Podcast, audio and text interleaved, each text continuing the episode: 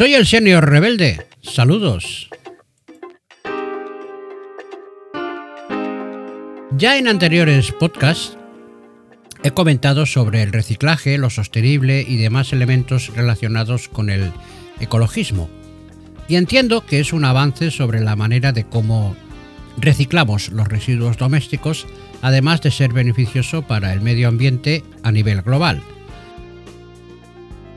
Otra historia es, como parece ser, el sistema de recogida de basuras en Barcelona, que en su día planificó y ejecutó la alcaldesa Ada Colau, cuyo contrato costó una pasta, unos 287 millones de euros, para el periodo 2019-2027.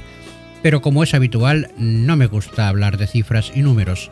Lo realmente preocupante es el espíritu de este sistema de recogida de basuras puerta a puerta, un espíritu impregnado de lo más radical de la señora Colau, pero curiosamente radical en un sentido totalmente opuesto a las clásicas ideas de todo este sector, a la izquierda de las izquierdas moderadas, es decir, imponiendo sí o sí su criterio, sin opción de réplica a los ciudadanos, al más puro estilo totalitario. Este sistema de limpieza que se nos viene encima contempla la entrega de bolsas de basura con los datos del ciudadano ciudadana en cuestión, mediante un chip de identificación. Asimismo, las brigadas de limpieza dejan de recoger la basura que no está reciclada correctamente, como castigo por no ser el ecologista tipo que circula por el cerebro de la señora Colau.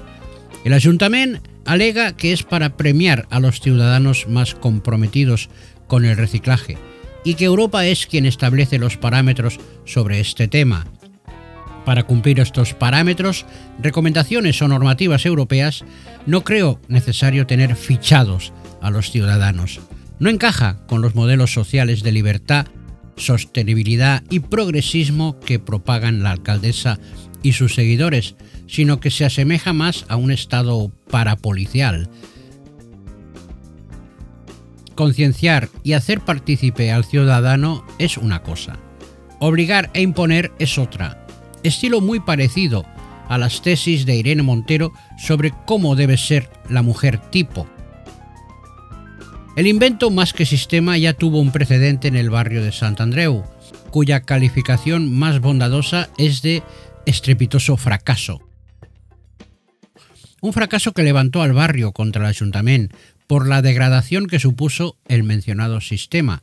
Horarios kafkianos para los vecinos según el tipo de basura, papel, plástico, orgánico, etc. Así como un descontrol total en las horas de recogida, la acumulación de bolsas sin recoger por mal recicladas, según su criterio, fomentó un ecologismo total y absoluto.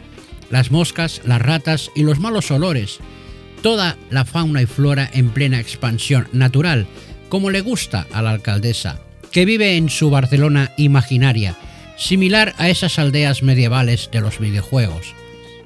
Esta es parte de la herencia que nos deja, otro mandato más de la señora Colau y Barcelona estaría iluminada por antorchas, en el puerto solo habría veleros y embarcaciones a remo, y por supuesto en el aeropuerto solo planeadores, globos aerostáticos y cometas todo sostenible y respetuoso con el medio ambiente. Y como no, en este supermoderno progre chachipiruli plan, solo aparecen ventajas y virtudes que harán de nosotros unos mejores ciudadanos y habitantes del planeta. Menor número de contenedores, calles más limpias, vehículos silenciosos, etc. Hasta el sol brillará más. Eso sí, hay que ser como dicen ellos, o de lo contrario, las sanciones, multas y demás penalizaciones harán su aparición ante el ciudadano que recicle mal. Sea un yayo de 80 años al que toda esta división de residuos le parece un jeroglífico, o simplemente quien solo tiene una bolsa de basura y pasa de ir separando residuos. Además, las empresas de reciclaje, ¿qué hacen? ¿No separan los residuos?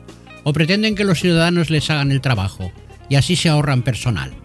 La línea de negocio consistente en vender lo reciclable a las diferentes empresas que lo utilizan recurrentemente, como por ejemplo el vidrio, en manos de quien está actualmente. Lo que está claro es que el trabajo lo hace el ciudadano, bajo una amenaza de sanción, y el verdadero negocio lo hacen otros. Es increíble que de un gobierno municipal supuestamente progresista surjan estos sistemas de implicación ciudadana forzosa. Toda una propuesta muy, pero que muy facha.